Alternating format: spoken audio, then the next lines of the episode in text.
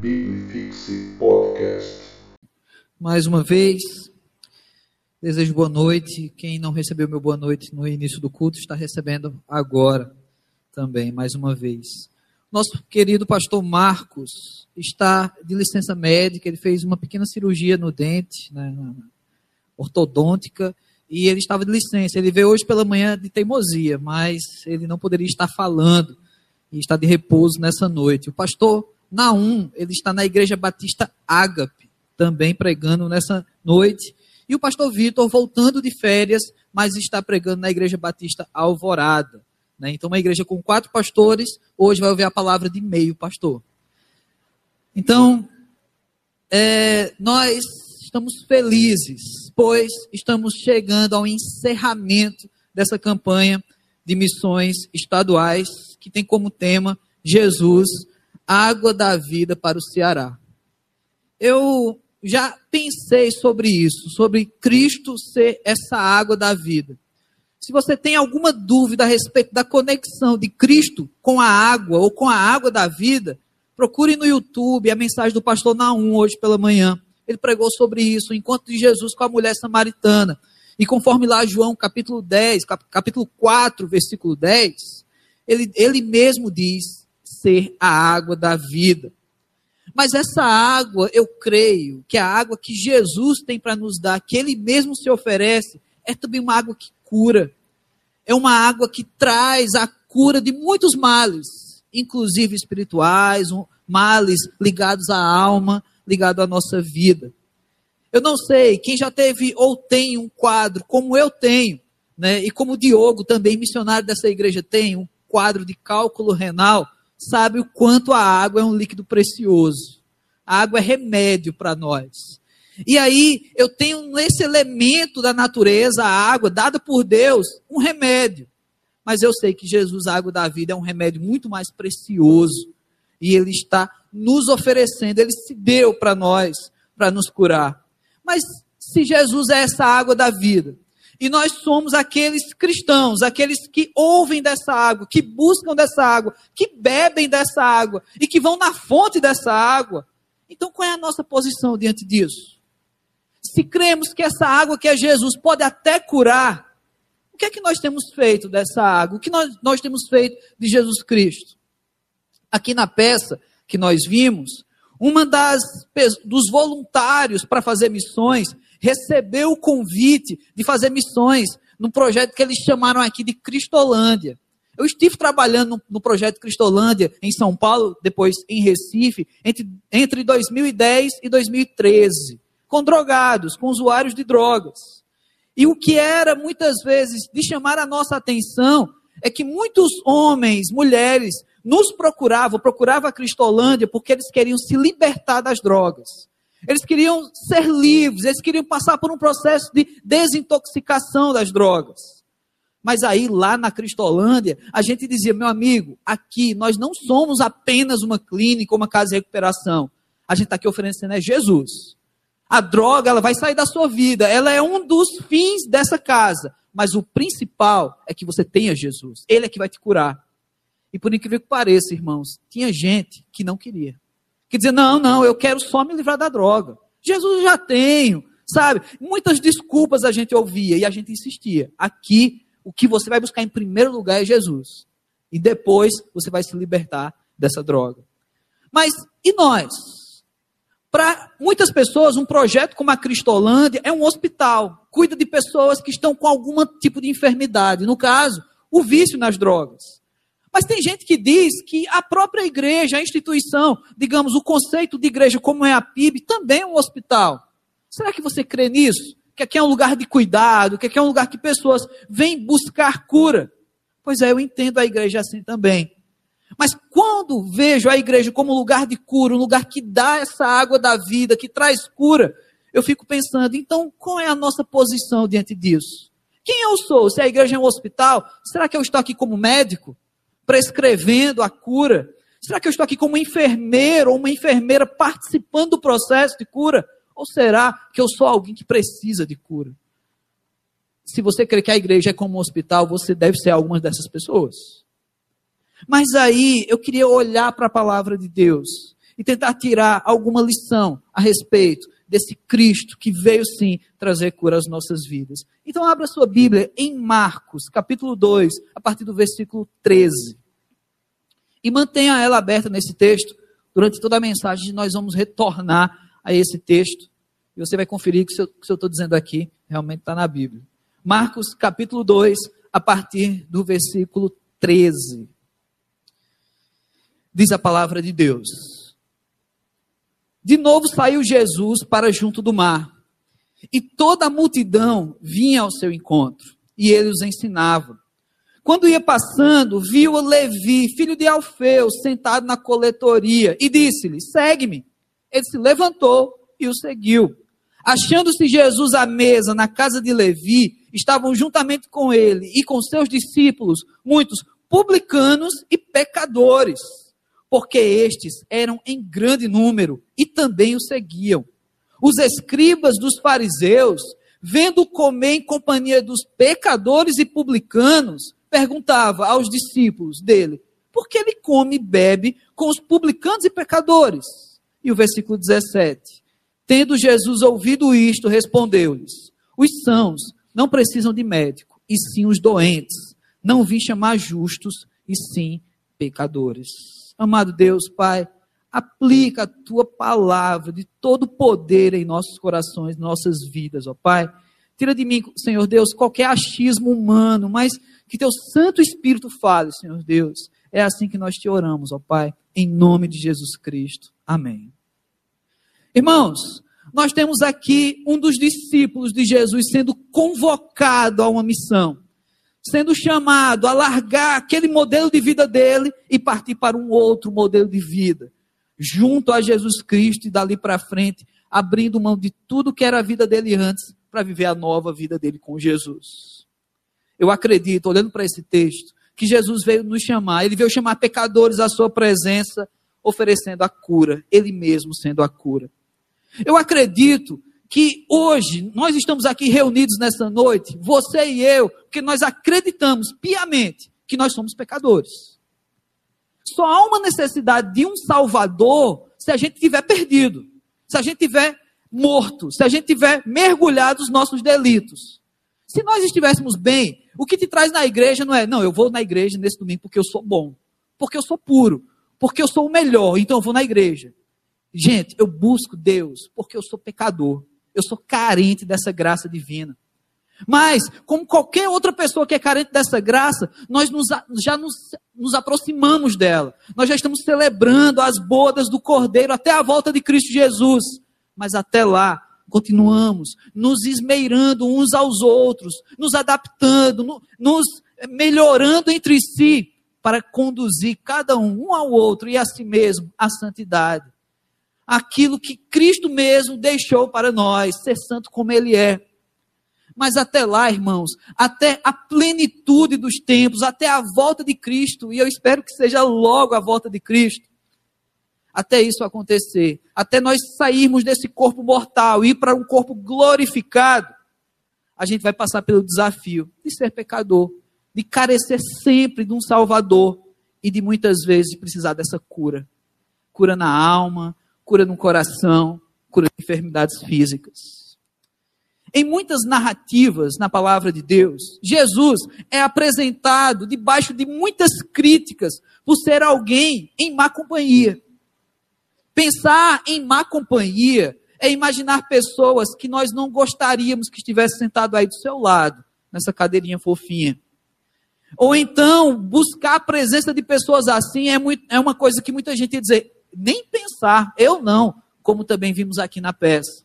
Pois é, Jesus, ele ia em busca de pessoas assim e ainda mais, ele andava com essas pessoas, dividia tempo com elas, dividia refeições com essas pessoas.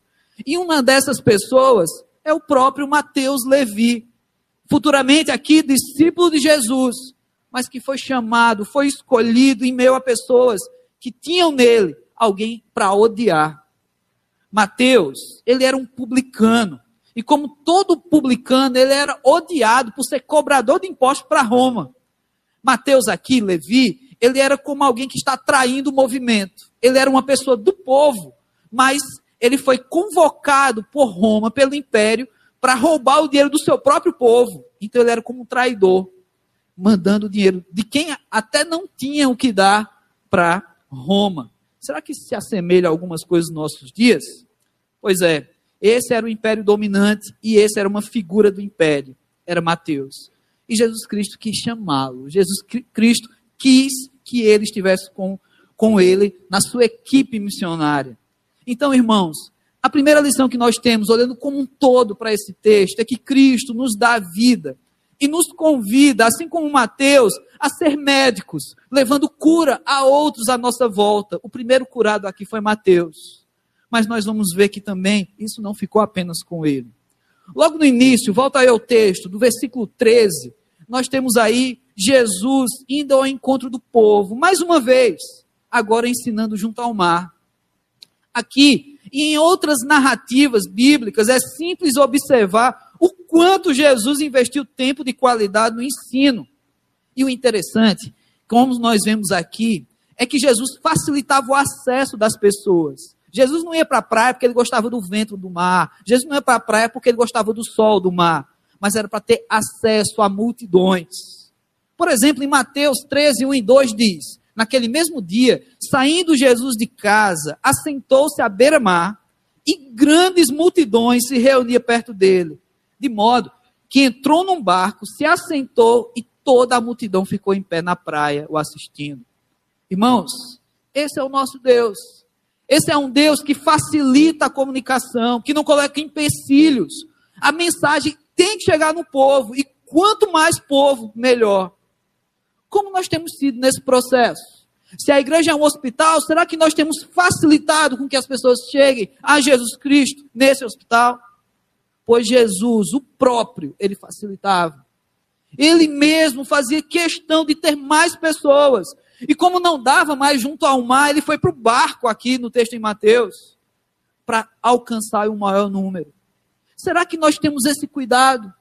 Será que nós olhamos de lado e sentimos a falta da multidão, do povo, das pessoas que precisam ouvir essa mensagem? Esse é Cristo Jesus, aquele a quem nós servimos, aquele que nos autodenominamos como cristãos. Devemos ser que nem ele, facilitar que essa cura chegue até as pessoas. Ou será que nós selecionamos? Ah, não, nem todo tipo de pessoa pode chegar a essa mensagem, nem todo tipo de pessoa está preparada, nem todo tipo está assim. Ou quem sabe você é essa multidão e você mesmo já colocou muito empecilho para se aproximar de Jesus Cristo. Ah, não, hoje não. Ah, não, domingo não. Ah, esse negócio dos crentes. Quantas vezes e quantas pessoas você já ouviu falando isso? Ou talvez você mesmo foi uma delas. Mas é interessante, se nós fôssemos comparar Jesus Cristo a muitos artistas do meio gospel, do meio evangélico hoje, nós teríamos uma grande diferença. Eu já ouvi gente dizer de homens, pastores, que para fazer um, uma conferência, eles cobram por número de pessoas. Ah, menos de 500 eu não faço. Ou então, aqueles que chegam de helicóptero e não querem que pessoas se aproximem dele. Porque ele não pode tocar nas pessoas comuns, ele tem que entrar numa porta diferente e ter, ninguém ter acesso para onde ele vai. Ou fazer exigências como camarim e frutas e tudo isso e aquilo. Jesus simplesmente ele procurava não seu conforto, mas facilitar para que mais pessoas ouvissem a sua mensagem. No próximo versículo, agora, o versículo 14, é onde nós temos o convite, esse que eu chamo de um convite fantástico. As palavras de Jesus aqui, elas não fazem parte de um belo discurso. E nem foi preciso fazer o apelo, o apelo que nós, pastores, costumamos fazer. Não foi feito várias vezes apenas uma palavra: segue-me. E Mateus seguiu. É, nós temos aqui um convite muito simples, mas uma resposta imediata. Será que é assim que nós respondemos ao convite de Jesus? Será que foi assim que você respondeu ao convite de Jesus por sua vida? Ou então você está aqui nessa noite e ainda não respondeu? Não foi imediato e não tem sido. Está esperando o quê? Quando é que vai chegar a hora de você dizer, tá bom, eu sigo Jesus? Pois é, Mateus, ele conseguiu ter uma resposta imediata. Detalhe, Jesus o encontrou na coletoria, ou seja, no seu ambiente de trabalho. E quando nós estamos no ambiente de trabalho, o que, que vem na nossa cabeça? Negócios, dinheiro, sustento. Tem muita gente que não segue Jesus Cristo por causa dessas coisas. Negócios, dinheiro e sustento. Eu tive dificuldade, irmãos. Eu passei um ano para dizer sim para a minha vocação, para o meu chamado, para ir para o seminário, estudar, ser pastor, porque eu não conseguia abrir mão do meu sustento, abrir mão do meu emprego e eu estava recebendo uma promoção, ganhar bem eu não conseguia relacionar essa coisa de depender de Deus. E nos últimos anos, desde 2011, a qual eu fui ordenado pastor, que eu vivo plenamente na dependência de Deus. E eu posso dizer uma coisa para os irmãos: eu nunca fui tão feliz. Depender de Deus é a melhor coisa. Mas nós colocamos tantas dificuldades. Ah, não, mas eu tenho esse projeto. Ah, não, mas eu tenho esse plano. Levi, Mateus, ele estava no seu trabalho, ele estava dentro dos seus projetos, mas ele não hesitou. Ele não colocou dentro de Jesus Cristo, sim, mas qual é o meu retorno financeiro? Também como vimos na peça. Em Mateus 6, nós temos um versículo conhecido e o outro logo em seguida, Mateus 6, 33 e 34. Buscai, pois, em primeiro lugar, o seu reino e a sua justiça. E todas essas coisas vos serão acrescentadas. Portanto, não vos inquieteis com o dia de amanhã, pois o amanhã trará os seus cuidados. Basta ao dia o seu próprio mal. É plena confiança em Deus. É plena confiança que Ele dará. Mas onde está essa fé? Como nós temos nos alimentado disso? Talvez essa seja a cura necessária na sua vida. Ter tamanha fé para crer que todas as coisas serão acrescentadas por Deus. Muitos de nós temos e precisamos desse agir misericordioso de Deus que nos traz essa cura. Agora, nos versículos 15 e 16, nós já encontramos Jesus numa festa. Eu acho interessante como a história ela consegue mudar de local aqui. É como se estivéssemos assistindo um filme e agora é um outro bloco, é um outro momento. Jesus está convidando Mateus, Mateus de pronto aceita Jesus Cristo e agora o texto já narra uma festa. E me parece que Mateus, ele tem algo para comemorar. Não é assim que acontece conosco? Quando acontece algo muito bom na nossa vida e sobra uma graninha, a gente faz uma festa e chama os amigos. Pois foi isso que aconteceu com Mateus. Ele fez uma festa, chamou os amigos para comemorar. Mas o que me chama a atenção nesses dois versículos, 15 e 16, é a repetição de duas palavrinhas que andam juntas nesse texto. Elas aparecem três vezes, essas palavras publicanos e pecadores. Por que tal ênfase? A Bíblia, quando ela enfatiza palavras, quando ela enfatiza expressões, não é por acaso. Publicanos e pecadores. Que povo é esse? E por que citar os dois? Se publicano é pecador e os pecadores também estavam entre os publicanos. Por que separar esses dois grupos? O autor então poderia dizer uma palavra só para os dois. Pecadores eram pessoas colocadas à margem da sociedade, por conta do meio religioso. Já os publicanos, eles eram sim pecadores, mas ainda odiados pelas pessoas. Eles não eram, eles não eram apenas afastados da sociedade, eles eram odiados, assim eram os publicanos, inclusive pelos religiosos. Mas que tipo de gente Jesus vai se meter? Pois é, Jesus estava em uma festa com o pior tipo de companhia, mas porque ele tinha só um propósito era levar cura àquelas vidas, era levar cura àqueles corações. Será que não chegou a hora de também comemorar ou de convidar Jesus Cristo para a sua vida e aí sim fazer a sua festa? Eu acredito que chegou. Pois muitas vezes a nossa vida não é uma festa. Mesmo você que já entregou a sua vida, que já aceitou Jesus Cristo, mas de repente, algumas curas que deveriam ter acontecido na sua vida, elas não têm ocorrido. E talvez você precise se reconciliar aos caminhos do Senhor Jesus, para aí sim beber dessa água, aí sim ser curado de todo mal. O que é está faltando? O que é está faltando para você também fazer a sua festa? Agora no versículo 17, Jesus menciona o seu propósito aqui de estar nessa festa. Por que ele estava nessa companhia? Comendo e bebendo com publicanos e pecadores. Respondeu Jesus: Os sãos não precisam de médico, e sim os doentes. Não vim chamar justos, e sim pecadores. Jesus nos chamou. Jesus me chamou um dia. E eu disse sim. Eu fui muito relutante. Fiquei meses na igreja, frequentando e dizendo não para o chamado de Jesus. Meu coração batia, forte, e eu não me levantava, eu não ia lá na frente. Até que um dia eu, de, eu disse sim. Quantas vezes você vai receber um convite de Jesus?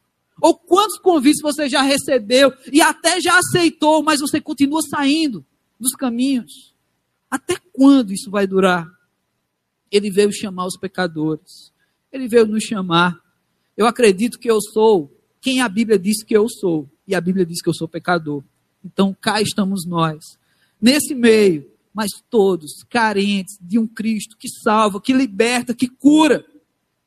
Lá em Isaías 53, 4 e 5 diz a palavra: Certamente Ele tomou sobre si as nossas enfermidades e as nossas dores levou sobre si.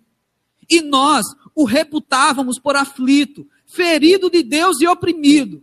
Mas ele foi transpassado pelas nossas transgressões e moído pelas nossas iniquidades. O castigo que nos traz paz estava sobre ele, e pelas suas pisaduras somos sarados. Você crê nessa palavra, meu irmão? Tome ela para a sua vida. Nas pisaduras de Cristo, ou seja, se eu ando no caminho do Senhor, eu sou curado, eu sou sarado. Ande, entre nesse caminho e não saia mais dele. É um momento de estar ligado a esse que é o Senhor da cura. Eu que tive uma enfermidade e tenho. Quando eu sei que o elemento, a água, é tão importante para a minha vida. Mas depois eu descobri que tinha algo muito mais importante, que é Cristo Jesus. O que você tem feito dessa cura? Jesus não se encontra em farmácia. Jesus não se encontra no hospital comum. Jesus, você tem um encontro pessoal. Aqui na sua casa, você caminha com Jesus. Você passa a ser templo do Espírito Santo. Jesus, Deus, ele vai habitar na sua vida. E como não ser curado, irmãos? E como não ter a cura para a alma? E como não ter a cura para as dores, a vida, tudo isso que a vida é capaz de nos causar? Há muitas pessoas nos nossos dias doentes. Há muita gente que até conhece a palavra de cura, que até conhece o Deus da cura, mas nem todos estão dispostos a se render ao Senhor da cura. Como eu falei no começo, na Cristolândia, aqueles homens que nos procuravam, a gente dizia: você vai ser curado desse vício nas drogas, mas você precisa de uma coisa maior e melhor do que tudo isso: é Jesus Cristo. E muitas vezes eles diziam: não, eu só quero me livrar da droga. Às vezes nós somos assim. Às vezes nós queremos muita coisa. Ah, não, eu quero Cristo que me dá dinheiro, mas eu não quero Cristo que me chama a também tomar minha cruz. Ah, não, eu quero o Cristo que vai curar minha enfermidade, minha doença. Mas eu não quero o Cristo que me chama a tomar minha cruz. Ah, não, mas eu quero o Cristo que salva minha família, salva minha casa. Eu não aguento mais ver meu irmão, meu pai, meu esposo, minha esposa desse jeito. Mas eu não quero o Cristo que me chama a também tomar minha cruz. Pois é, irmãos. Jesus Cristo é capaz de fazer tudo isso. Renovar sua casa, renovar sua vida. Mas ele também te chama ele chamou Mateus e Mateus de pronto respondeu. Como tem sido a sua resposta para Deus? Que a nossa oração seja como o Salmo 103, a partir do versículo 1 a 3. Bendize a minha alma ao Senhor, e tudo que há em mim, bendiga ao seu santo nome. Bendize a minha alma ao Senhor, e não te esqueças nem é, nenhum só de Deus, dos seus benefícios ele é quem perdoa todas as tuas iniquidades, quem sara todas as tuas enfermidades. Eu creio nesse Deus. Eu creio nessa palavra. Tome para a sua vida Jesus Cristo, meu irmão. A gente vai cantar agora. O grupo de louvor vai tocar uma música que fala sobre cura. Cante. Preste bem atenção nessa letra. É uma oração cantada. Mas logo em seguida eu quero orar com a igreja e eu quero te desafiar a entregar a sua vida a esse Jesus que cura, a voltar e se reconciliar aos caminhos desse que quer te, te segurar pela mão e te sarar, sarar de todos os seus pecados, todas as suas iniquidades.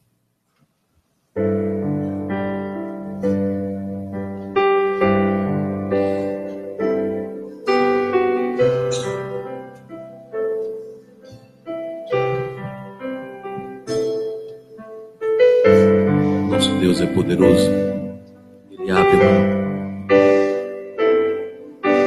Nosso Deus envia a provisão no deserto. Nosso Deus é maravilhoso. Sei que teu poder abre o mar. Sei que no deserto envia provisão. Sei que teu poder derruba gigante e que não há impossível para ti. Cura-me, escreve em minha vida o teu milagre.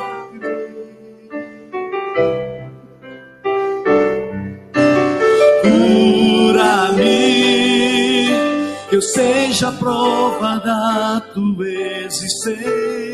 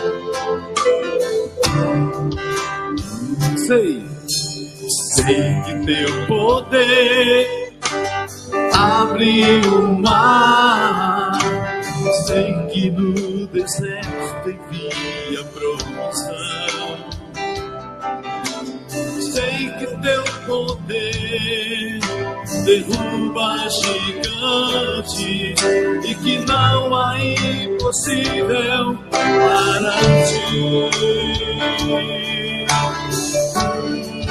Cura-me, escreve em minha vida o teu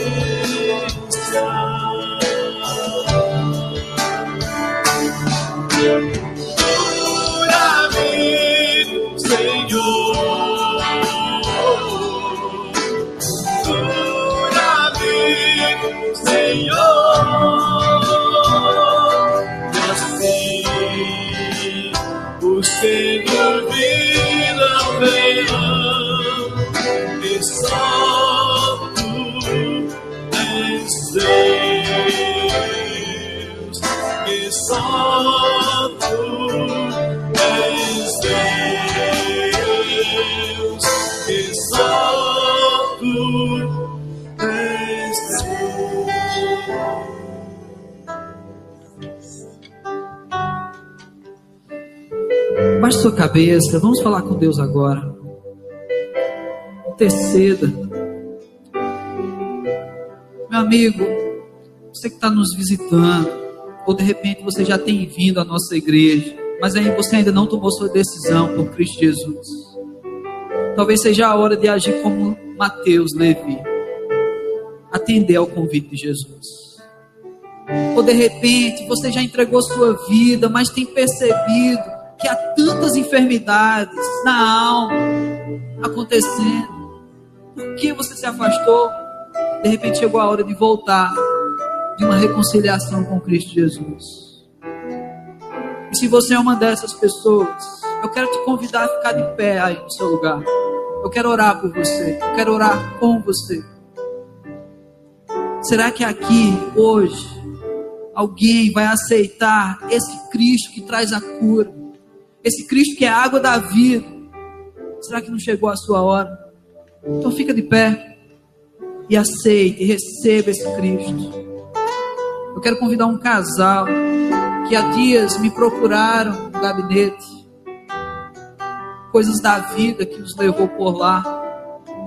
Depois de uma longa conversa, eu os desafiei a ela retornar aos caminhos do Senhor, esse Cristo de cura, e ele entregar a sua vida. E eles aceitaram. Quero chamar o Edivaldo, a sua esposa, eu quero orar com vocês. Pode vir aqui à frente, como diz a palavra de Deus, a confissão pública de fé. Vocês aceitaram a Cristo e voltaram aos caminhos do Senhor, lá no gabinete. Agora é hora de mostrar para a igreja. Vamos ficar de pé todos, interceder pela vida desse casal. Dois filhos lindos, e que, diante de toda a congregação, assumindo esse compromisso com o Senhor. Será que há mais alguém? Se você também quer tomar essa decisão corajosa, agora é a hora de você tomar, de você confessar publicamente que esse Cristo de cura, Cristo que é a água da vida, também está oferecendo a você. Você vai matar sua sede hoje ou não? Então vem, eu quero orar com você. Biblifixe Podcast.